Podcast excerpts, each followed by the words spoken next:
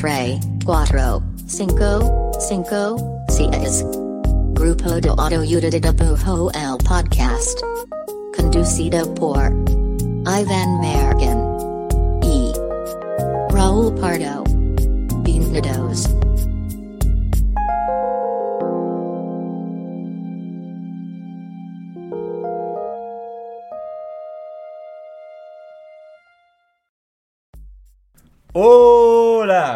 Este es el podcast del grupo de autoayuda de dibujo. Mi nombre es Iván Mallorquín y me encuentro aquí al lado de, de el, ¿De el, quién? el Eli de Lazo Foz de Jalisco.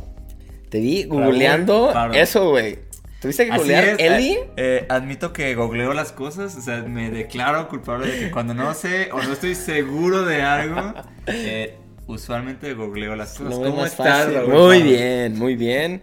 ¿Cómo te encuentras? Mucho más saludable que Este definitivamente. último episodio muy fuerte, Uh, episodio fuerte. muy fuerte. Ya en el penúltimo. Spoilers. Que de hecho lo acabo de ver hoy. Ujú. Y neta duré, pues que fueron como casi una semana de En así de shock. que- no, semana en shock. no lo vi hoy. En shock de no, de no poderlo haber visto porque estaba esperando a mi novia. Entonces estaba así de que evitando spoilers. Pa, pa, pa, pa. Estaba escondido. Y era muy spoilerable. Estaba muy spoilereable. Este, estoy muy bien, muchas gracias. Muy contento. Es la primera vez que uso cachucha, como podrán ver. Ahora hubo una transfusión de cachucha. Pic, pic, pic. Sí, no, no, no podemos eh, traer cachucha los dos al mismo tiempo por contrato con... Con Dios. con ajá, y en internet, con el contrato con el internet. Justo. Entonces ahora le tocó a Raúl y pues ahora yo tengo que usar cabello. Qué bueno que te Estoy- pusiste Estoy cabello. tratando de usar un poquito más de Muy bien. cabello. Estoy tratando de dejar de usar tanta cachucha porque, pues no sé, no es un vicio y, y es malo. sí, es Tú malo. traes ese vicio muy fuerte. Bueno, Raúl, Cuéntanos de qué se va a tratar el episodio de hoy, por favor. eh, cre- creo, que hay un- es, creo que es un buen episodio. Creo que es un episodio. Es un temón. Un temón. Es un temón. Es un episodio. Creo que es, Es un temón. valioso, ¿no? Eh, vamos a hablar. No como los otros. este, este, Este sí es sí valioso. es valioso. Eh, no sé, como que hemos andado este año con, con varios proyectos, siento. Y también hemos estado como haciendo bastantes freelances, ya más como, como medio como el grupo de autoayuda, ¿no? Como que no nos habían caído tantos proyectos de, de tú y yo como De juntos. de dibujar juntos por un proyecto. Entonces, eh, este episodio, pues vamos a hablar sobre freelancear y, y en particular sobre los principales problemas de ser freelance Ajá. y cómo superar. Oh, excelente noticia. Sí. Saber de puros problemas, pues de qué me sirve, yo los tengo. Eh, Es, es que Yo quiero eh, saber es cómo solucionarlos. Es la diferencia de, Entre este y los demás podcasts que no te dicen cómo solucionar los problemas. Pues, o sea, como sabemos, el mundo de- del freelance, pues, ahora sí que es un mundo que, que tiene muchas bondades, muchas posibilidades, Qué pero bonito, la qué neta, bonito. La neta también tiene bastantes perillos, bastantes retos y bastantes cosas a sortear, ¿no? No Eh, como que todo este, esta fantasía de ser tu propio jefe, pues, está chida, pero pues la neta es que sí, sí hay algunas cosas, este, pues que sí son como dolores constantes del mundo de ser freelance. Eh, me, me eché un clavado en el internet. Ah, sí. Ajá, sí. ¿Y? Y es- estuve investigando, pues, como en foros y en algunas como estadísticas y como cositas de cuáles eran como los cuatro principales como... Se nos- como Se nos fuimos a ver prácticamente de qué estaba quejando la gente freelance Sí, en internet. tal cual. ajá. ¿No? Y sí, de hecho, encontré, encontré unos sitios que incluso eran como casi de que encuestas de que 200 mil freelancers. Y otros que eran nada más de que, no sé, como un comentario en Reddit que tenía un chingo de cabrón. unboats, ¿no? Sí. De upvotes. Y, y pues como que de ahí me basé para estos cuatro. Eh, estas son las cuatro cosas que más nos lastiman freelancers. Oh, qué dolor. Pero, pero antes de arrancar, este... What? ¿Por, por qué no nos, nos cuentas una noticia, Raúl Parra? Tenemos un notición Notición. en este temón de episodio. Eh, pues justo estamos muy felices de contarles que este es nuestro primer episodio sponsoreado del grupo de autoayuda de dibujo. Nos emociona mucho, no solo por el tema que sea, que tenga un patrocinador, sino que pues ya, o sea, este podcast lo hemos ido, les- le hemos dedicado nuestra sangre, tiempo y mucho amor, obviamente.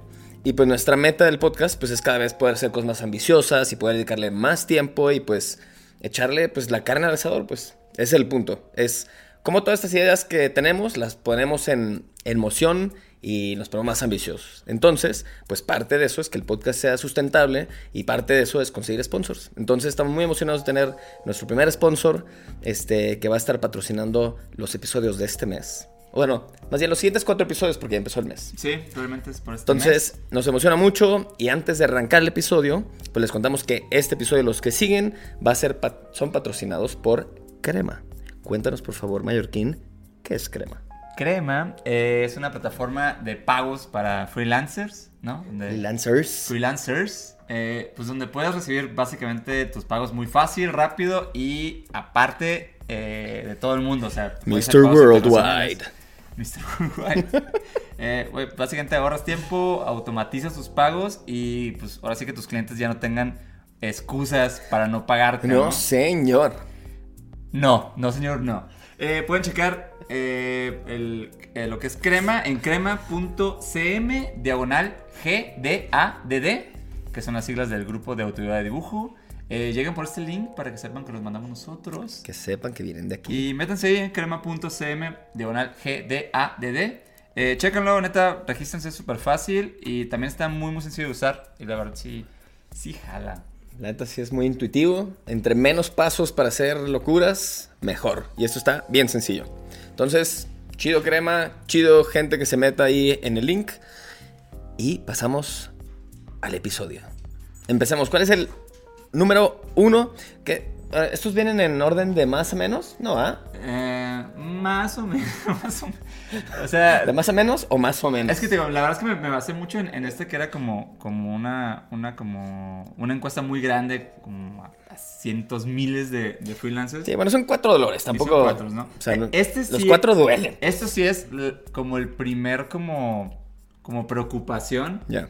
eh, en general en, en todos lados que, que investigué, ¿no? Sí, este podemos decir que es el número uno. Sí, tal cual. Venga, El primer como ¿cuál es el más doloroso? de, de- de ser freelance y también cómo superarlo es uno, cómo conseguir clientes. La verdad, en- entiendo perfecto que esta sea como la primera cosa que te atormenta porque pues básicamente Pues eso significa pues eres, ser freelance. eres freelance cuando tienes clientes y no, si no solamente eres alguien Si no, tratando. estás en tu casa, ¿no?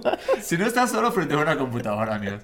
Eh, y pues sí, o sea, realmente ese es lo, lo que como que acongoja a quien va empezando el mundo del freelance y también va a ser una constante que la neta siempre va a estar como trepeando en, en, pues, en tu quehacer como freelance pasando los años, pues, ¿no? Claro. Y digo, bueno, creo que esta se sobreentiende porque es la más grande, porque pues de ahí se desprende todo lo demás y si no caen clientes, pues no puedes dedicarte a hacer eso y pues ¿dónde está el dinero? no?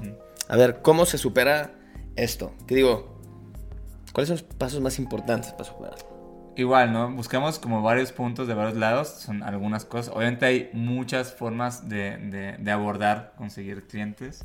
Estos son como los que más vi comunes y creo que sí están chidos, ¿no? Ujú. Primero, este, es importante a la hora de ser freelance y querer conseguir este, clientes, eh, pues la neta tener como una presencia eh, online, ¿no? En, en el internet. Y, y yo sé que esto es, luego, luego es un poco raro y confuso porque siento que es bien cansado siempre estar subiendo cosas a internet y tratar de subirte a la nueva plataforma que esté ocurriendo. O tener, o manejar más de una. Ajá, es es- es súper, súper, súper cansado. Pero sí es importante para conseguir clientes como por lo menos estar, estar ahí presente en alguna, ¿no? Yo creo que aquí es chido eh, ver en dónde te sientes cómodo. O sea, puede ser LinkedIn, puede ser Behance, puede ser Instagram, que Puede yo creo, ser- creo- creo que ya nadie se está sintiendo Puede cómodo ser Instagram. Tumblr, Ajá, pero TikTok. Sí, yo sí creo que es mejor elegir una donde crees que te sientes bien y tu trabajo como que también le favorece, ¿no? Lo que es que si haces animación, pues creo que sí estaría eh, raro o no tan favorecedor que estuvieras en LinkedIn, ¿no? Entonces, mejor, güey, vete a Vimeo o algo así. Claro. Y donde estés, eh, trata de, de estar eh, subiendo constantemente trabajo y trata de subir trabajo que represente lo que estás buscando conseguir también, el tipo de cliente que estás buscando conseguir. Creo que eso es como importante. Y estar ahí, pues sí, que se vea que esto no está como desatendido, ¿no? Si alguien te manda un mensaje que lo pueda responder y que tengas tus datos para ser eh, encontrable. Sí, y la neta, el, el, el dónde, en qué red te sientes más a gusto y cuál le favorece más a tu trabajo.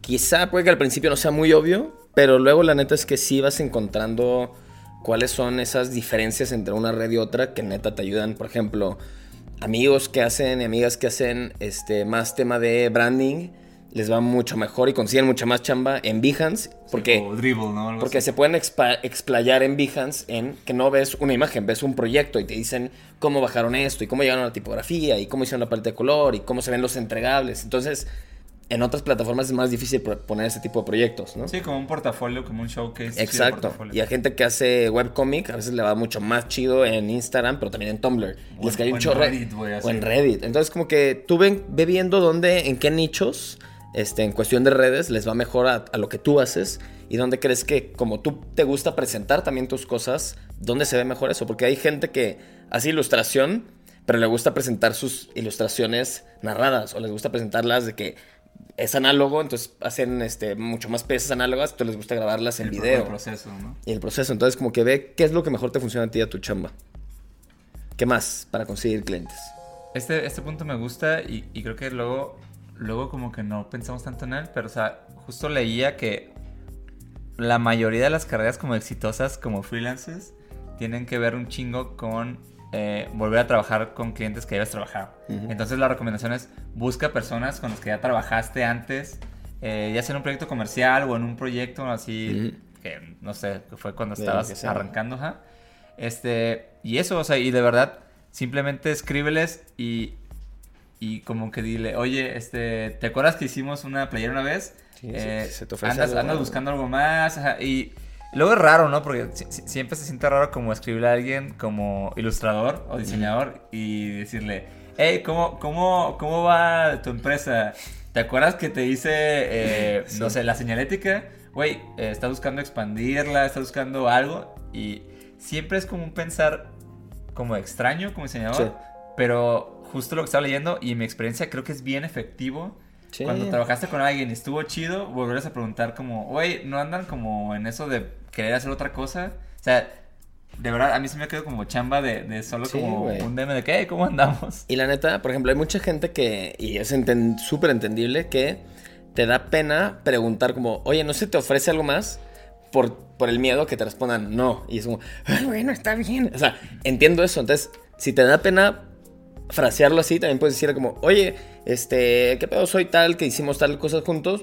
Si nomás aquí escribiéndote por si se te ofrece algo más de temas de visuales. Aquí ¿qué? andamos. Ent- Aquí andamos. Entonces ya no quedas como tan expuesto o expuesta si es que ese es el tema que te sientes vulnerable y es igual de efectivo. Por ejemplo, a mí me pasa que si me escribe alguien, un proveedor de stickers, yo no tengo para nada pensado que voy a hacer stickers, pero me escribe como, oye, este, ¿qué pedo? ¿Te acuerdas que hicimos stickers hace el año pasado? Por si quieres hacer más, hoy tenemos promo. O ni siquiera promo, nomás como aquí estamos. De repente estoy de que, ah, me quedarían O sea, chidos ¿a- unos a poco- stickers. ¿A poco no? Empiezas claro, a pensarlo, exactamente. obvio. Entonces, Una, una forma natural de hacer esto y no sentirte como, como raro y cringe es, por ejemplo, digo, por ejemplo, yo tengo un, un cliente con el, con el que llevo tiempo haciendo imagen para un festival y eso esto es un festival que ocurre una vez al año, ¿no? Entonces, constantemente, eh, cuando me acuerdo de ellos, digo, ah, le escribo y le digo, oye, ¿va, ¿va a pasar tal cosa este año? ¿Como en qué fechas? Y ya, como me vaya, me vaya a, a solicitar la, la chamba no, por lo menos como que levanté, levanté la mano y él ya sabe como, ah, Sí, este güey está atento. Y estoy, va- ajá. justo, exacto. Y el siguiente punto para conseguir clientes también me, me gusta mucho, que es el escríbele y acércate a nuevos prospectos, pero ten un sistema. Entonces, como, no nomás tires como mensajes así al aire que, ah, un DM y de repente un comentario en un post y así, sino como que ten muy claro el cómo, cómo te es más efectivo acercarte a los clientes, Sí. ¿no? Entonces, como que, y también te va a ser mucho más fácil porque no tienes que pensar entonces cada uno de los mensajes para cada cliente diferente, pues. Sí, de hecho, digo, cre- creo que es e- este consejo que, que lo hemos abordado por acá, ¿no? Y que es como, güey, neta, escríbele 100 mails a los 100 editores de no sé qué. Creo que está chido y creo que es cierto, pero también es cierto que cada persona y cada ilustrador es diferente en su forma Claro. de cómo interactúa Sí. y cómo hace networking, ¿no? Lo que sea que sea hacer networking en el Sí. mundo. Entonces, eh, creo que aquí el consejo, lo que está chido es, si, si tú crees que tú no eres alguien de que funciona chido en mails, pues entonces fíjate, güey, a lo mejor es literal de que a lo mejor es un DM a alguien. O a lo mejor tú eres alguien que es mejor ir a, a foros eh, donde hay de que empresarios. O a lo mejor eres Sí. mejor yendo a congresos de ilustradores y de ahí consigues Sí, conectes. porque es más bueno hablando. O sea, por ejemplo, hay, hay este, mucha gente en cuando... Me quedé pensando en un foro de empresarios. En este, por ejemplo, en Guadalajara hay un. Digo, ya mucha gente no usa Facebook, hay un chingo de gente que todavía usa Facebook, pero me acuerdo que hay un grupo muy grande de, este, creo que era como diseñadores Guadalajara. Sí. Y ahí todo el mundo, así neta, era un grupo enorme, es, seguro sigue, y era como, güey, había un chingo de chamba siempre. Entonces un montón de gente conseguía trabajo ahí siempre porque era como, nomás les recuerdo, este es mi portafolio, no sé qué, bla, bla. Y ahí mismo la gente era como, güey, estoy buscando un diseñador, no sé qué. Y levantabas la mano en los comentarios. Y, no, y era un pinche campo de oferta y demanda de trabajos bien interesante. Era un grupo de Facebook, pues. Sí, y también es- está chido ¿no? No- como no descartar y, y tratar como cosas nuevas. O sea, Ujú. yo me acuerdo que una vez, hace años, fui... a- había un evento en Guadalajara que era como de moda, se llama Showroom, creo. Bueno, Sí, era como de moda de marcas, como de street, era de todo, o sea, Sí. todo, de gente que sea de como moda más moderna y Sí. así como gente que hacía para tiendas como grandes, ¿no? Y me acuerdo que dije, ah, voy a ir ahí y voy a ir como al apartado donde había como marcas más medianas, Ujú. ¿no? Básicamente que quien te atendía era el dueño de la marca. Sí. Y, y ahí fui así de que por stand y hablaba con la raza y les daba mi tarjeta. Se usaban tarjetas todavía, pues. Yo también tuve tarjeta. Y, y, y de ahí me cayeron un par de chambas para, para ilustrar para marcas eh, que hacían playeras y que Ujú. hacían como, como streetwear. ¿sí? Sí. Y eso fue lo que dije, ah, esto funciona. O sea, realmente fui a ver si funcionaba, no Sí. tenía ni idea. Y cayeron un par. lo- no, no lo he hecho ya, pero estaba, estuvo chido. Podría hacerlo más, supongo. ¿Podría hacerlo más? ¿Podría hacerlo más? Podría hacerlo más. Podría y no- tú también podrías podría hacerlo más. seguir como estoy y no hacerlo. También otro punto para otro y el último punto, bueno, penúltimo punto, este, para conseguir clientes es acércate a la gente y a otros proyectos y profesionales, o sea, tanto gente individuales como proyectos que vivan en tu mismo universo Sí, profesional. Y entonces la, la neta es que un chorro de veces es, o sea, como que el boca en boca no funciona solamente a través de clientes, de que, ah, hice tal trabajo para un cliente y ese cliente le dijo otro, o sea, claro que pasa eso, pero también muchísimas veces, y creo que en la ilustración pasa un chingo, que es, puta, me cae, me acabo de conocer a tal persona que hace animación o que hace ilustración, Sí, y me cae un proyecto y yo no puedo tomarlo, o no me interesa, o por cualquier razón yo no lo voy a tomar. Y neta, eso es algo que yo hago casi el 90% de las veces que no tomo un proyecto. Le escribo al cliente de que, hey, yo no puedo, pero chécate ahí te va. Y le recomiendo al menos tres personas. Y muchas de esas tres personas pueden ser o gente muy cercana de confianza, o es esa persona que tengo nueva porque la acabo de conocer en una expo, Sí. o porque me tiró buena onda en Instagram y vi su chamba y dije, está bien chida. Entonces, como que. Creo que dices, ah, mira, lo que hace está bien chido para este proyecto. Exacto, entonces como que muchas veces el nomás estar ahí en cercanía, y neta, muchas veces es gente que no conozco en persona, que nos intercambiamos mensajes en Instagram. Entonces los tengo ahí en mi mente, y entonces coincidió esto y los recomiendo a esa, a esa persona. Sí, e- eso sí es bien chido de, de- por lo menos del rubro de la ilustración. O sea, sí, mucho, mucho trabajo, o sea, mucho trabajo de freelance como ilustrador. Sí, sí suelen ser porque te lo mandó otro ilustrador. Que es compa Sí. o no, o sea, a mí me ha tocado Exacto, que güey. gente me recomienda que yo no los conozco, la neta. Sí. Pero topan mi chamba. Y yo, y yo le he mandado trabajo a otras personas que no diría que ah, son así que Sí, los mejores amigos de mi vida, pero que digo, güey, los, o sea, los, los, los hablo chido con ellos en Instagram y veo su chamba y, y es lo que esta persona está buscando también, Sí, pues. yo he recomendado gente que ni somos, emas, ni amigos de Instagram, o sea, de que, De hecho, somos enemigos, de pero que aún los así. odio, pero como, tengo un corazón tan grande. Quiero que tengas trabajo, Este- así funciono. Sí, y que creo que es algo muy particular también del gremio, porque es, o sea, para un cliente es bien difícil dar a veces, o sea, es una tarea imposible dar con un ilustrador o una ilustradora. Sí. No sabes cómo buscar y si pones en Instagram, en el search de Instagram de que ilustrador, México. o sea, te va a salir Sí. todo y nada. Entonces, como que casi siempre, o sea, ahí tenemos una gran ventaja que, y desventaja. Desventaja, somos difíciles de encontrar. Ventaja, si haces conexiones por más bebés que sean, puede que termines teniendo una chamba. Sí, de acuerdo. Entonces, acércate, no seas una isla. ¿Ah, ¿Cómo se dice? sí. A menos que seas una Sí. isla y entonces pues solo te queda. Si eres como una isla freelance, una isla. pues no te discriminaré, ¿ok?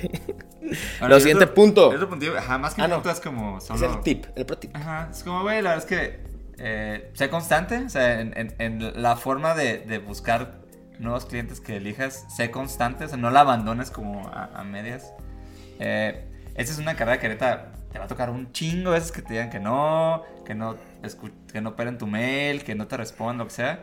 Pero la verdad es que sí vas a llegar a personas eventualmente que chequen tu chamba y, y, pues, te comisionen. O sea, creo que sí, como no te, ahora sí que no te desmotives, no, te Ajá. Y, y, pues justo, como es el dolor más grande, porque también es el problema más grande que pues te haces de una carrera haciéndote de cliente, y no solo de clientes, porque obviamente puede ser una carrera de ilustración vendiendo obra o lo que sea, ¿no? Pero es uno de los puntos más importantes para poder tener un ingreso y poder, pues, dedicarte a esto. Entonces, este, para algunas personas puede que sea muy rápido la curva de conseguir clientes, para otras personas va a ser mucho más lento, pero jamás te compares en si vas lento o no en conseguir clientes, nomás es dale, dale, dale. Y es mucho encontrar la manera, la neta. Así como buscar el mejor técnica que te acomoda y buscar la mejor software que te acomoda. El buscar clientes también es algo que no es igual para todos. Sí, ¿no? Y, justo ahorita que lo mencionas, o sea, creo que sí está enfocado el socio comercial. Pero por ejemplo también cuando, cuando tienes obra que, que, que, hiciste, pues, creo que por ejemplo a veces hay obra que se te queda y, y muchas veces solo es porque creo, que no la moviste lo suficiente o no estuviste como Sí, como qué pasa si mandas tu catálogo a posibles clientes, o sea, posible gente que te compraría, ¿no? Cosas así. Es como, creo que es por ahí eh, los tips. Es por ahí. El otro, el otro pesar que está arriba en el top de, de dolores del freelancero. El, Olimpo de los dolores. ¿Cuál es? Es, el, el, de balancear eh, tu vida con, con, la profesional. La vida personal con la profesional, ¿no? Y esto balance, vida, trabajo. El santo balance. Está cabrón. La verdad es que cuando logras entrarle a un ritmo de, de, tener proyectos freelance constantes, o, bueno, como un ritmo acertado de ser freelance, es bien fácil como perder, perder la línea entre estás trabajando y y estás, estás en, la compu cotorreando. O sea, como que no sabes cuál es tu tiempo y cuál es el tiempo de trabajo. Se borran las líneas. Sí, se desdibuja bien cabrón. Y, y, creo que sí se puede volver un pedo, ¿no? Que puede, que justo creo que se puede volver un pedo que puede lastimar como tu labor profesional y tu, de todo. vida. La neta es que creo que también creo que como el un arquetipo muy típico del freelance en general, ni siquiera de dibujo, o sea, de muchos tipos de freelance es pues el que está todo el tiempo quemado porque tiene un chingo, no un chingo de dinero, pero un chingo de trabajo, así de un chingo de horas de trabajo. Otro balance, el otro balance extraño. Quién sabe cómo pasa ahí, pero bueno, el punto es que pasa muy seguido y, y mucho es por eso, porque pues al no tener un esquema laboral godín, por así decirlo, que te dicta muy bien, tas, tas, tas, qué es qué y a qué hora y con quién y demás, pues aquí tú te echas todo y pues habrá cosas que te quitan un chingo de tiempo y se te va el pedo. Y entonces te vas así de corbata. Entonces, creo que aquí la palabra clave, o la frase clave es, pon límites. ¿Cómo los pones? Pues aquí tenemos como un desglose de tres cosas de cómo ponerte límites. Sí, y estos son límites... correcto. Eh, correcto. Son límites que creo que se aplican para tú como sacarlos a tus clientes y también para ti mismo, ¿no? Sí, son autoimpuestos también totalmente. O sea, de entrada creo que algo que está bien chido es ponerte horarios, ¿no? Y, y respetarlos. O sea, neta, horarios de, de esta hora a esta hora trabajo, ¿no? O por lo menos hago la, hago la carga pesada de chamba y, y horario de cuándo detenerte. O sea, a, mí me costó tanto, tanto como poder tener una hora de, de decir, güey, a partir de aquí, pues neta, voy a tratar de noche. Obviamente hay proyectos y hay veces y se necesita sacar la chamba y se necesita, sacar más varo y todo.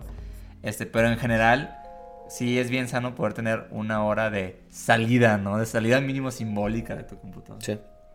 La otra, que van, todas van de la mano, porque todos son límites, ¿no? Y en los límites, pues casi siempre se, toman, se, se tocan temas de horarios y de tiempos.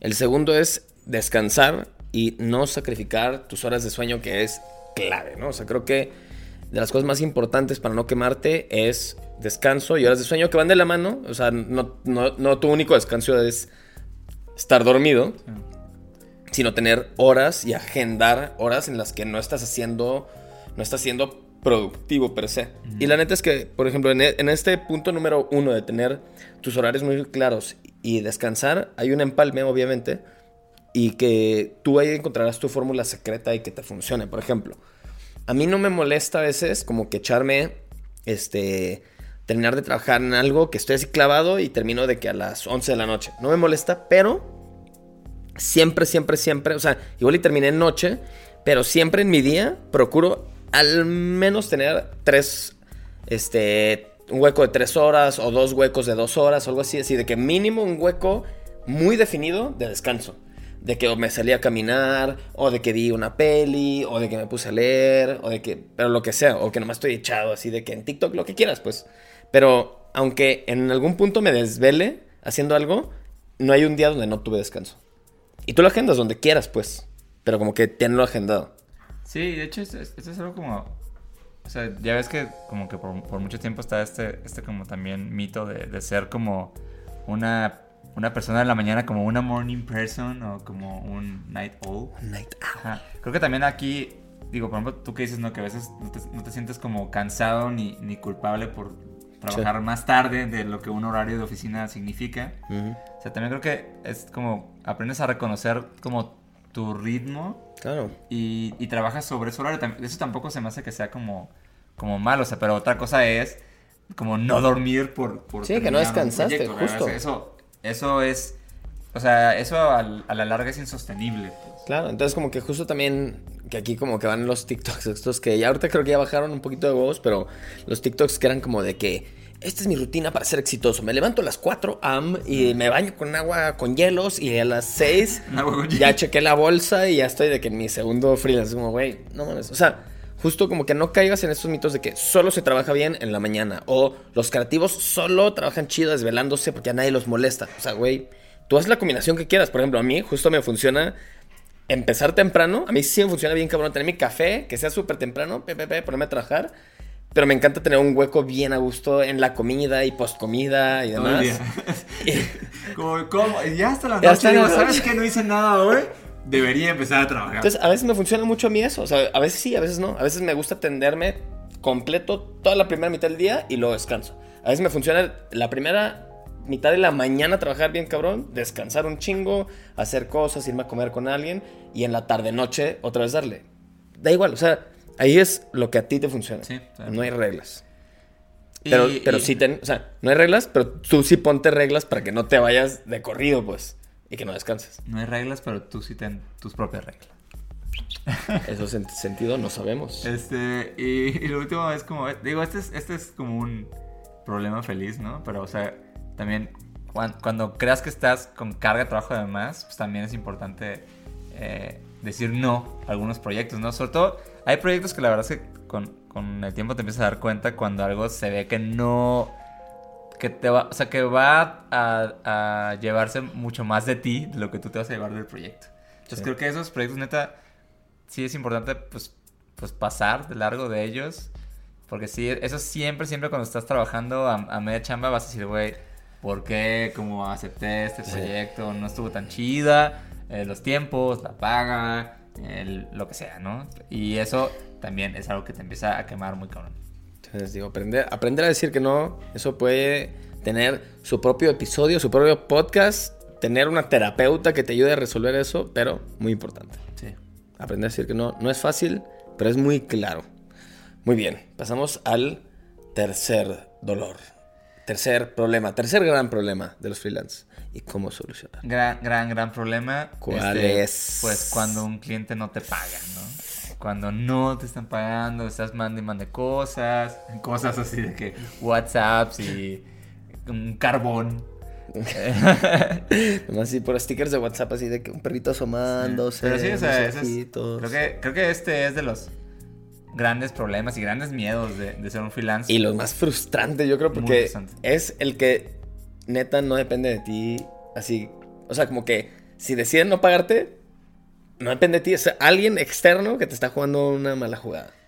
Sí, y, la neta es que creo que aquí sí. Eh, eh, a mí, en general, como de, como de, todos esos como clientes que he tenido, como así, como independientes, creo que solo como dos veces sí, sí me he quedado de que, güey, como que. Como qué tipo de persona hace esto de no pagar así, ¿no? Sí. Y ha sido un desmadre. Y creo que da para, para minisodio. Luego les cuento el chismecito de, de uno de estos mm. casos.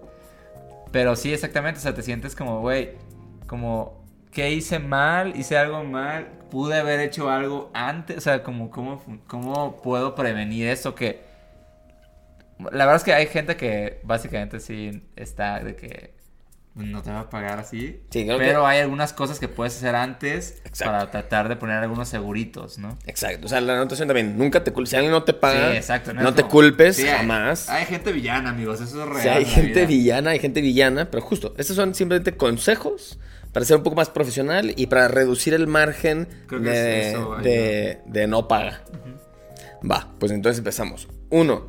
Creo Pero que- es- este, por ejemplo, está bueno y yo no lo, yo no lo este hacía. bueno. yo tampoco lo, yo, yo nunca lo he hecho, de hecho. Yo lo empecé a Esta es la primera vez que, que como que lo tengo ya en mi mente y lo voy a hacer la próxima vez. Pero entonces es pide referencia al cliente. Así como normalmente funciona al revés, que la gente pide referencia de un proveedor, haz lo mismo con un cliente. También no es lo más fácil porque quizás no sabes quién, es, quién ha trabajado con este cliente, pero si sí, si es una marca, si es un individuo, si es un proyecto Una que sabes, una agencia que sabes que ha trabajado con alguna otra o algún otro colega, pregúntales cómo les fue. La neta es que no es intu- intuitivo hacerlo al revés, porque no te piensas que te están evaluando a ti, Y usualmente los clientes llegan, sobre todo el mundo freelance, si llegan por una referencia. si llegan por referencia. Entonces tú también aplica la misma, porque neta, en ma- o sea, ahí es donde te das cuenta que te fue mal con una agencia, le preguntas a algún colega después y te dicen, no manches, a mí me fue igual de mal. Y es como, güey, si te hubiera preguntado, me hubiera evitado estar Eh, Está cabrón porque, ajá, y a veces, o sea, hay muchos, es, es loco, o sea, como, como freelance, como ilustrador, pues tú estás como ahí con tu portafolio Ujú. y, y de tu portafolio pues hay muchos links, o sea, alguien puede llegar a ti y puede llegar a muchas ramificaciones de, de, de, de lo que haces, de Claro. cómo eres, de qué tan bien o mal trabajas, güey. Sí, sí. Y está bien loco que hay muchos clientes que solo llegan a ti con un mail que se llame como rogelioproyecto arroba gmail Sí. y tú digas, ah, pues es una, pues vamos a trabajar con esta persona, Y güey. voy ese Rogelio tiempo". es un canijo ese Rogelio y no sabes. No Ajá, y dice este cabrón. Y a veces, neta, solo con, con googlearlos te los puedes, te lo puedes como ahorrar. También, por, por ejemplo, a- a- pasa mucho últimamente como comisiones freelance que son como scams. La otra vez no creo que, que ilustrador Sí. amigo subió de que, no sé, lo estaban buscando de una marca grande, ¿no? De una tienda de algo. Y, y vivió toda la experiencia de, de, de, hola, quiero Sí, unas comisiones, me late, ta, ta, ta, ta. Y en un punto, o sea, después de varios mails, este, creo que le mandaron como un link donde le dabas clic y ese pedo era como, como phishing de datos, así. Pero yo puedo pensar, güey, está cabrón y neta lo entiendo porque a veces ni siquiera googleamos ese mail de la Sí, persona que te llegó. Claro. O sea, a ver, te- claro, te, claro. apuesto que muchos si pones Rogelio Proyectos Scam en Google, que Te sale. hablamos de cómo usamos la herramienta Google, Claro. este... Te saldría, güey. Alguien más te saldría. Güey, ese mismo mail me quiso robar mi... Está, muy cabrón, ajá. Entonces, bueno, pidan referencia a los clientes. Ah, si a puedes, sí. si sabes que tienen a alguien en común, hazlo. Segundo número tip. Eh, pedir anticipo. No, aquí ya lo hemos Este dicho. ya es una regla de no hay trabajito, eso es... Hasta hay un print. ¿Dónde está el print? Ah, tenemos, pero Ah, bueno, aquí está en pantalla por si están en los YouTube. Este, eso es, eso es, pues es básico, es- tratamos de fomentarlo todo el tiempo. Siempre en, en mis cotizaciones, siempre pongo anticipo, es tanto y luego no. En el mundo real, muchas veces, muchos clientes, pues la verdad es que no, no dan anticipo. Y muchísimos. O sea, muchísimos, sobre todo creo agencias. que es importante tú pedirlo. O sea, Sí, tú siempre decir, siempre quiero- pídelo. O sea, yo así trabajo, ¿no? Entonces, y justo, la neta es que ahí la realidad es. Hay un montón, sobre todo agencias que su política es no pagar anticipos porque tienen su esquema de cómo funcionan que es fatal. No lo avalo, ojalá algún día cambien. Pero siempre si lo tienes en tu, o sea, siempre si lo tienes en tu cotización, siento que haces, pones un granito de arena a que alguna, algún Sí, punto ¿no? cambie. Y, y- Y- y- decirlo, es importante lo anticipo para mí y ver qué pedo con eso. Claro, entonces muchas veces van a ceder, hay otras veces que no van a ceder y ahí es a tu criterio si lo tomas o no. Porque ahí ya tendrán, o sea, si juegas sus condiciones, si le subes el precio porque, porque no te van a pagar anticipo, entonces dices, güey, pues como te estoy financiando, te subo el precio, ahí tú ves, ¿no? Pero el punto es siempre pídelo. Sí. Y luego ya, con base a lo que te respondan, pues decides, pues, qué vas a hacer.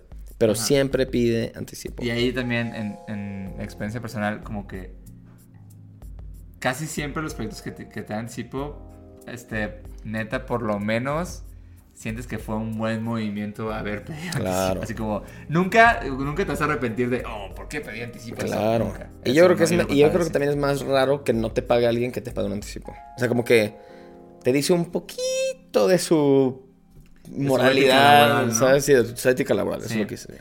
Eh, lo otro, pues usa un contrato eh, cada que puedas. Yo, yo sé, bueno, no sé cómo está en toda Latinoamérica como el panorama de la ilustración. Panorama legal. Ajá. En, en México eh, es, es curioso porque es raro cuando un ilustrador eh, presenta un contrato Es a, muy a un, a un cliente, que creo que es algo que debe pasar más y más. Yo tengo un contrato que me hizo un, ami- un amigo abogado y justo lo, lo hemos mencionado en episodios antes porque que yo, que, yo quería subirlo como, como una especie de, de, de machote así para que se usara. Y justo hablando con mi, abogado, con mi abogado me dijo, ah, se podría pues, tener que arreglar varias cosas para que funcione porque lo hice en específico para ti. Ay, ¿no? cabrón, hablando con mi abogado, Ajá, es, es un amigo con el que, est- que estuvo en la prepa conmigo. tiene ocho años. es, es- es el abogado más joven de la República. No, pero lo que es que la verdad es que yo me acerqué a él y no fue caro que me hiciera esto y es algo que he usado un par de veces. Sobre todo cuando, cuando son clientes que digo, ah, este cliente es como una suma algo grande y no y, y va a ser por mucho tiempo el trabajo. ¿no? Claro. Sí, sobre todo para eso. Y la neta es que sé que suena lejanísimo, lejanísimo no contratar a un abogado. ¿no? No. Pero en muchas, muchas ocasiones, alguien con un abogado, con este. Que digo, si tienes un amigo o una amiga abogado, de lujo, ¿no? Pero si no, la verdad es que creo que vale la pena 100% buscar un contacto y al menos que te cotice. ¿Cuánto te haría un contrato básico de prestación de servicios como freelance? Y la verdad es que te sorprenderías que pueda haber unos deals que te funcionan súper bien y teniendo en cuenta que es algo que vas a usar en más de una ocasión y que vas a usar de que durante tu vida profesional por mucho tiempo, incluso años, pues vale la pena la inversión 100%. Sí, aparte también puedes especificar cosas como que si no te pagan, este, después de tanto tiempo, el monto sube. Sí, que procede, claro. Sí, de hecho, de hecho también, la otra vez que, que preguntamos por, por abogados, nos mandaron algunas recomendaciones. Si tienen de alguna, de algún abogado que esté enfocado en derecho en, en- en- en el área creativa y Pongan justo, y justo hace estos como contratos, pónganse. eh, eh, es como la oportunidad para poner su link de, de que hace Sí, neta sí, ¿eh? Neta sí. Pónganlo aquí en YouTube, si están en YouTube, si están en... Si lo escucharon y quieren ponerlo en Instagram, pongan de que "Hey, yo soy abogado enfocado o abogada enfocado en freelance. Estoy seguro que van a conseguir jale para eso. Y el, el otro tip, que creo que es un básico, y está cabrón que lo ten- no, no, lo, no lo pensamos tanto, es como, güey, vuelve bien fácil que te paguen. O sea, vuélvelo súper fácil. sencillo, ¿no? Aquí el cotorreo, que lo mencionamos al principio del, del episodio, en el sponsor, es que no tengan pretextos. Creo que sí es el- la línea detrás de todo este show. Sí, digo, pasa mucho, bueno, creo que pasa más cuando vas iniciando, pero bueno, o sea, ahorita yo sugiero muy cabrón cuando tienes como una pequeña imagencita con tus datos bancarios y cuenta, ¿no? Que eso es básico, Eso es básico. pero un montón de gente no lo tiene No. y es como... Y más, el puro hecho de tener eso ya da... O sea, simplemente también es como un extra de, de imagen. Aquí te da mi imagen con mis datos bancarios y aparte viene brandeadita. Y si puedes, eh, también mándalos en, o sea, en texto o haz un PDF donde puedan copiar, Copiar y pegar. de que tus datos, tu clave, tu número, o sea, esas cosas. Que no es inusual que la gente ponga, No. transcriba mal tu No, no, clave o cómo funciona en tu país para transferirte y, y la Y de verdad, entre más sencillo hagas que te paguen, es, es, es también una forma que tú dices como que, güey, pues te estoy, te estoy dando como todo, ¿no? Claro. Y también, por ejemplo, hay, hay, hay, hay apps en internet o hay servicios. De hecho, pues, o sea, eh, ahorita que mencionas a Crema, este, no sé, a mí me pasa que cuando recién salí de la universidad y hacía freelances, pues yo nomás tenía como que mi tarjeta de, de débito, ¿no? Sí. Y, y, por ejemplo, para trabajos internacionales, a veces es un pedo este, que te paguen en, en banco. Por lo menos en México, es como todo un problema, ¿no? Y, ajá, y cosas como Crema, por ejemplo, tiene este pedo de que te registras y mandas como tu gig de crema y te pueden pagar como en cualquier banco, te pueden pagar por, Por PayPal, PayPal. e incluso te pueden pagar con, con tarjeta de crédito, que eso está muy chido. Que no pasa en nin- No casi es tan- ningún no- otro lado. No es tan común. Y, por ejemplo, eh, eh, no sé, el cliente te paga con tarjeta de crédito y pues ya te llega, te llega el dinero. Y, y ese, ese, ese feature está chido porque, por ejemplo, muchas veces cuando trabajas para marcas para- o, o clientes que tienen como una empresa, pues a veces les facilita mucho que te paguen con, con tarjeta de crédito porque muchas veces usan la tarjeta de crédito de la De la empresa. empresa, pues, claro. ¿no? Entonces sí, sí vuelve, sí vuelve muy sencillo que te paguen y, y evitas también como pretextos pues locos. Claro, entonces al final es bien sencillo armar, así de que este es el proyecto, porque aparte también, siendo que muchas veces pasa, como freelance, que tenemos, este, por practicidad, por falta de conocimiento o de, de, como de experiencia en este tema de los cobros, porque pues así las empresas tienen su área de cobros, ¿no? Sí. De cobranza. Y es todo un Y es todo un rollo y mandas documentos y hay como toda una profesionalidad detrás. Entonces, muchas veces como freelance, en, no sé, yo los primeros años que estuve freelance, hasta muy reciente me atrevería a decir, pues nomás mandaba de que un mail de que, oye, pues es tanto. Y así de que en un mail, ¿cuánto es? Y, ay, aquí te, te- esta es mi cuenta. Y neta, pues para mucho, o sea, una empresa grande, pues puede ver eso y hasta, ¿sabes? O sea, se les va, lo olvidan porque es como, solo es como un texto. Sí, a sí, diferencia de un proveedor de servicios que te manda algo mucho más, este, de pago, un formato de pago. Entonces en Crema puedes agregar de que cuál fue el trabajo, entonces ahí mismo en la plataforma pones cuál es el nombre del trabajo, para qué fue, qué fue lo que fue, cuánto fue, cuál va a ser la forma de pago, le mandas el link y ya con eso ellos pueden hacer como quieran y literal, así como que hay una flexibilidad de que te paguen de una manera también muy pro. O sea, el cómo se ve, cómo lo van a recibir está muy pro. A diferencia de un mail o de un DM, pues. Sí. Entonces, hazlo fácil. Quítale los pretextos a los, los clientes villanos. no, no todos son villanos, No, pero hay no. muchos que la neta Eso- se de les... hecho, esto solo va exclusivo eh, para clientes villanos. pues. O sea, hay mucha gente, hay muchos clientes que neta se les van las cabras al monte y se les va el rollo. Y muchas veces es por falta de, de formatos como muy claros y muy sencillos de, de accionar. Pues. Así que facilidades. Bueno, Muy y el último como dolor o problema que, que aqueja a- al rubro freelance eh, es este conseguir proyectos mejor pagados, ¿no? Y yo creo que esto es como casi como como el- la secuela o lo que sigue de- del, del primero que es conseguir clientes, ¿no? Claro. Este, pues cuando empiezas a sentir que, güey, la verdad es que pues, creo que tengo que subir mis precios o conseguir este, algún cliente que pues, me pague mejor, eh, te das cuenta que necesitas pues más, pues, sí, pues más baro por lo que estás haciendo, pues, ¿no? Y cómo, cómo, superarlo. Pues justo, Es que voy a acariciar a Guachi. bueno, no pueden ver en pantalla, pero Guachi está abajo pidiendo cariño. Este, aquí creo que el primer paso, que también ayuda un poco a, a que no haya una desesperación, es hazlo gradual. O sea, justo con. No esperes como de la noche a la mañana, como bueno, voy a pasar de nivel A a nivel. Bueno, de nivel 1 a nivel 5. Que sí. No funcionan en letras, Sí, ¿eh? no, Olvídalo. conozco la obesidad. Sí, como que de A a B sentí que era como bajar de nivel. No, este.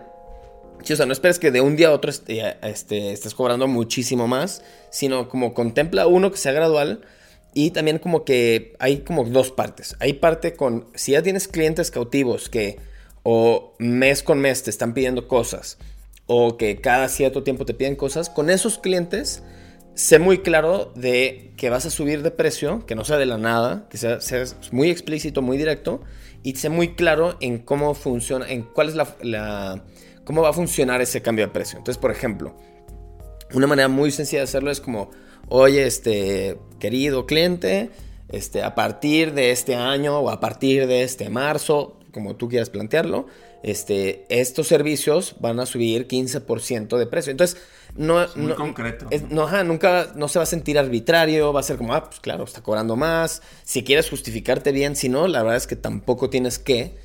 Este, pero sé muy claro con cuánto va a subir, que no nomás de repente reciba una cotización como, ah, caray, ¿y esto dónde salió, no? Entonces, como que si tienes clientes ya cautivos, sé explícito o explícita, sé muy claro cuánto van a subir, cuáles van a subir, y quizás puedes hacer hasta estratégico o estratégica de que, oye, en servicios de ilustración va a subir 15%, pero en estos temas de diseño gráfico del sitio te los va a mantener igual. Y es como, ah, mira, chido, ¿no? Sí, por ahí la- ahí sí, tú piensas, ponte en- relación. Claro, ponte en el zapato del cliente de que, "Um, ¿cómo puedo enganchar un poquito, no? Y con clientes que no son, que son clientes nuevos, pues ahí justo ya puedes ir trepando tantito tus cifras, pero también tú tienes una relación como, oh, mira, cada año va a subirlo 15%, va a subirlo 10%, o 20%, lo que quieras, ¿no? Pero así también tú va a ser más fácil que le des seguimiento en, oye, de aquí en 5 años podría estar creciendo esto, podría estar percibiendo esto más. Sí. Y, y así no lo juegas de que con cada cliente nuevo te chupas el dedo y es como de que a ver cuánto es, ¿no? Y bueno, ese es el primero, es lo gradual, que no sea de, un, de la noche a la mañana. Poco a poco. Poco a poco. No, el segundo número, el segundo número, el segundo tip para empezar a cobrar un poco más por trabajo es trata de ya no agarrar proyectos en los que están en un rango de precio que no quieres y que es difícil de mover, ¿no? Entonces, creo que en ese tipo de proyectos cae mucho como lo que se le llama, al menos en México, díganos cómo se llama en su país, la talacha. ¿De dónde viene la palabra talacha? No lo sabemos. O sea, ¿tú Investiga- sabes? Investigación. Lo googlearé. Pero bueno, la talacha son esos trabajos que caen en un eh, en, en una tipo de habilidad que no requiere mucha experiencia, entonces que puede ser casi entre comillas cualquiera, entonces que es muy difícil que le subas el precio a ese tipo de trabajos porque es como, híjole, esto es un trabajo que no requiere un chingo de experiencia, entonces ¿Para qué sigo haciendo estos trabajos que no requieren mucha experiencia? Porque estos tienen un techo natural en el que ya no voy a poder cobrar más por ellos. ¿no? Sí. Pero me están quitando el tiempo de proyectos que sí puedo cobrar más por ellos. Entonces, si de repente te encuentras en una posición en la que necesitas dinero para sacarlo del mes, pues claro, tómalos, ¿no? Ahí sí chida de la Ahí sí, ahí sí la talacha cae bien. Pero si no te encuentras en esa posición, pues justo trata de reducir la talacha y meterle justo del trabajo que requiere mucho más habilidad. Que justo va el siguiente punto. Sí, y también este punto me gusta es como estandariza precios y si puedes junto con tus colegas, está bien chido, ¿no? Como que a veces pasa que, que coincides con ciertos eh, otros profesionales de- del campo, eh, de tu mismo campo, más bien, eh, en proyectos, ¿no? Entonces como que los empiezas a ver tanto que neta, yo a ti te he pedido como, como cuánto vas a cobrar por tanto, ¿no? Claro, Y- todas las veces. Siempre que, que hay una chamba a ti o a mí es, oye, te escribió tal marca, te escribió tal agencia, ¿cuánto vamos a cobrar? Siempre. Y, y, tío, si haces eso, neta, está bien chido porque entonces mandas una cotización donde, donde sientes que todos están como chidos con el precio Mm, y ya el cliente realmente pues solo va a elegir basado en cuál es la persona que más le gusta para el trabajo, pues, sí, ¿no? o cuál cumple mejor la necesidad, lo que sea, pero ya el precio no se vuelve un regateo que, como no hay una estandarización, pasa mucho, pues. Y te ayuda también a, ahora como que después del proyecto como dices, ah, mira, pues la otra vez cobré esto y estuve de acuerdo con otros cuatro ilustradores Claro. que considero que pues su trabajo está chido. Entonces pues más o menos ahora ya sé como qué onda con precios de estas cosas, pues. Claro. Eso, neta, yo creo que es clave en general. Y creo que hay una movida también bien bonita dentro del gremio en el de compartir ese rollo. Sí. De transparencia de sueldos. O sea, como si me pregunta cualquier. Y que ya nos ha pasado porque creo que lo mencionamos en algunos capítulos. De que si algún día no saben qué cobrar y nos tiran DM. Más ya nos han tirado DM para eso. Sí. Estoy seguro que hemos contestado algunos de esos. De que, oigan, me cayó este proyecto. Este, y no sé cuánto cobrar. ¿Cuánto cobrarán ustedes? ¿No? O cuánto creen que debería cobrar. O sea, la neta es que es lo más valioso porque uno, es gratis preguntar y dos, pues si la gente tiene la confianza de decirte, pues vas a tener un marco de referencia bien interesante. Bien, bien interesante. Sí, neta, yo sí cuando me llegan esos mails que, que veo que es como una especie de, de mail genérico para más ilustradores, luego, luego como que le pico a, a ver si en los mails Pusieron cuáles. pusieron los demás, Claro. que, que sí pasa a veces, Claro. pues. Y yo no me siento incómodo si de ahí me escriben y me dicen, ah, vi que estabas en ese proyecto, Claro. ¿qué onda? Y yo así he contactado a otros ilustradores y a lo mejor es como súper creepy, perdón.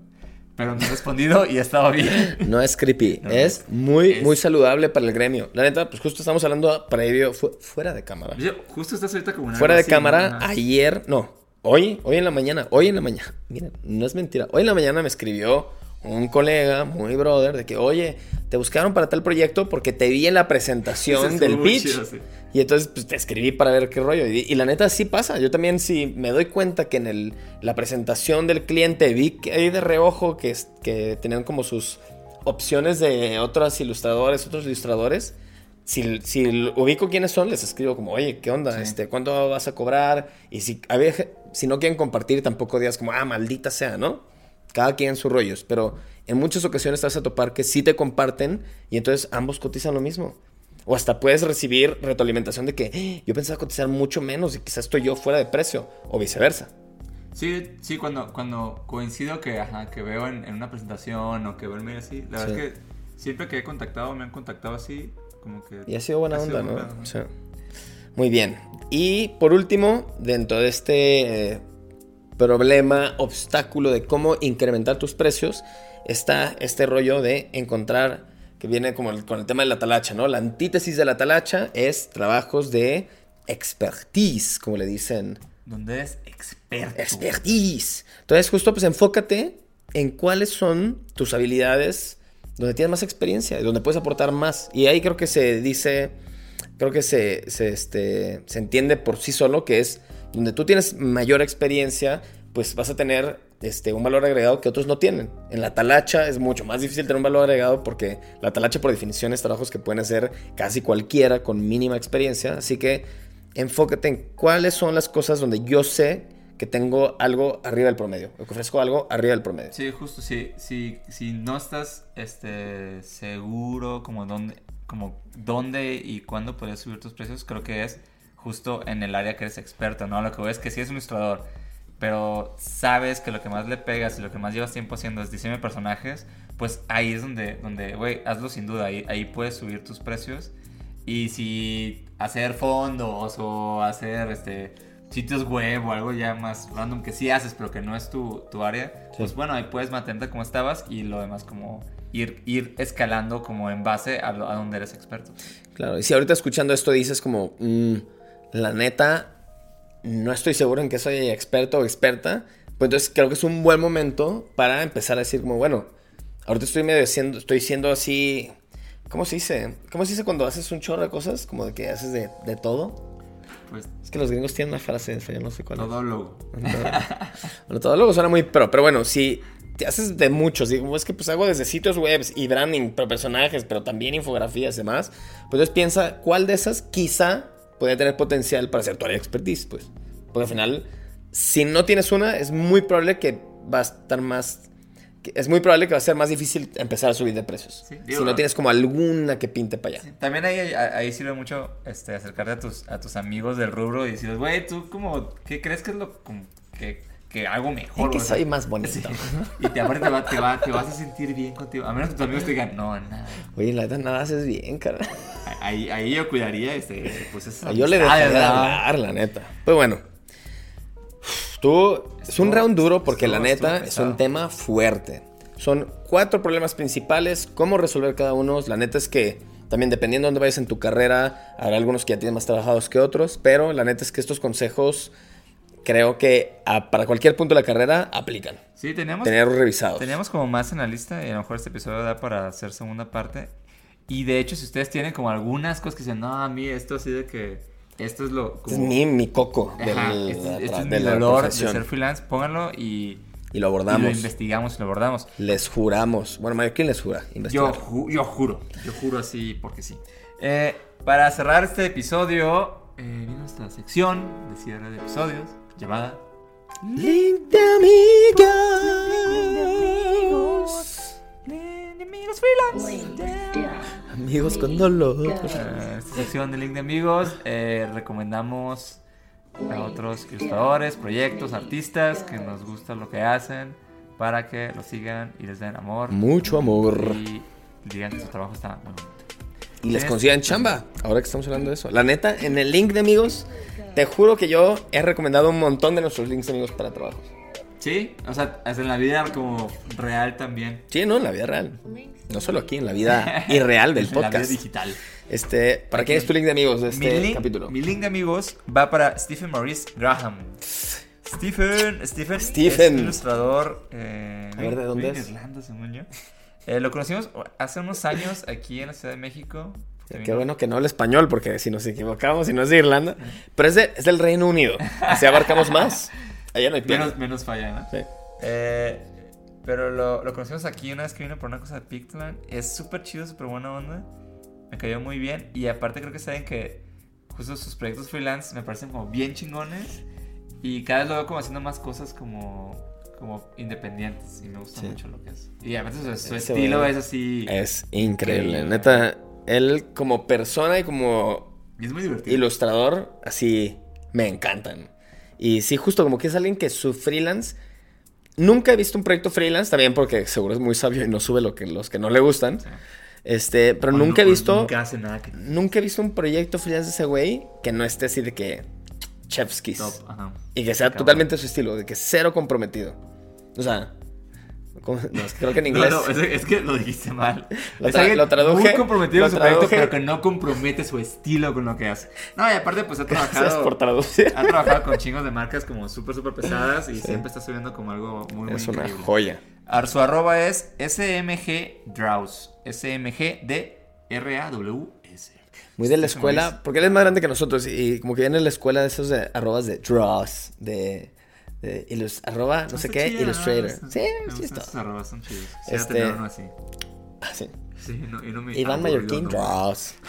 Este, mi link de amigos para este episodio va para Soda Escombro, también conocida como Lucila Rodarte.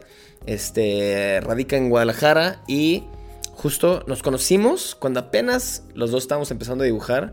Pero ahorita ella, a pesar de que el dibujo es como su... Ah, pensé que siempre había hecho cerámica. No, Su- no, no. Su cerámica es súper, súper chida. hace cerámica y su proyecto se llama Soda Escombro. La arroba es arroba soda guion bajo cerámica guion bajo ilustrada. Soda, cerámica ilustrada, guion bajo entre cada palabra. Este, la neta es que es alguien que, y ya hemos, hemos hablado, hemos hecho varios links de amigos a gente del mundo visual que hace cerámica. Este, pero ella en particular, aparte que le tengo aprecio como amiga, neta, como que hace piezas bien interesantes, como que siento que no solo aplica el dibujo y la ilustración a cerámica, como si fuera como, ah, dibujé esto bien lindo, hice esta cerámica, pum, lo pego, sino como que logra bajar piezas que viven muy cabrón en Todo- ambos mundos. Todo tiene como un estilo, ¿no? Todo tiene un estilo muy definido y, com- y como que son una sola pieza. Justo no es ilustración aplicada en cerámica, Sí, sino no es como, como que... un soporte nada más. Exacto. Entonces, este, chequen sus piezas, están en YouTube. Obviamente ya las están viendo aquí arriba. Si no, chequen su Instagram. Tiene piezas súper chulas y las tiene a la venta aquí en México DF, en Muni y en, este, en Guadalajara. Soda Cerámica Ilustrada. 20 amigos. y hasta ahí Bueno, llegamos. Sigan, sigan, sigan sus arrobas y gracias por escuchar. Eh, estás por acá la semana que entra en YouTube y también minisodio. Estamos haciendo varios, varios, Estamos varios- haciendo varios varias epi- cosas. epiminisiodios. Y por si no se han dado cuenta, ambos tenemos nuestra Ah, taza cierto. del grupo de autoayuda. a la tienda también de pasada. Que quedan poquitas. Ahí Así está, que aquí vean qué arriba. tamaño. Y, y suscríbanse, adhiéranse al canal de YouTube que nunca, nunca... Tú nunca dices, yo siempre digo, Sí, suscríbanse. digo. Al final del episodio siempre pongo el botón que va a salir, creo que aquí en mi cabeza, como Mike Wazowski. Me gusta. Este, pero sí, suscríbanse al episodio, neta, en YouTube. Ahora sí que es gratis suscribirse y nos van a hacer un parote. Sí, ¿Sí o no? Sí. No, raza. ¿Sí o no? Sí. Bueno, Muy nos bien, cuídense, nos vemos la próxima adiós, semana. Adiós, adiós, Adiós. El podcast sponsoreado. Grupo de Autoayuda de Dibujo el Podcast. Mobile phone companies say they offer home internet. But if their internet comes from a cell phone network, you should know. It's just phone internet, not home internet. Keep your home up to speed with Cox. Cox internet is faster and has more reliable download speeds than 5G home internet. Cox is the real home internet you're looking for. Based on Cox analysis of Ookla speed test intelligence data Q3 2022 and Cox serviceable areas, visit cox.com/internet for details.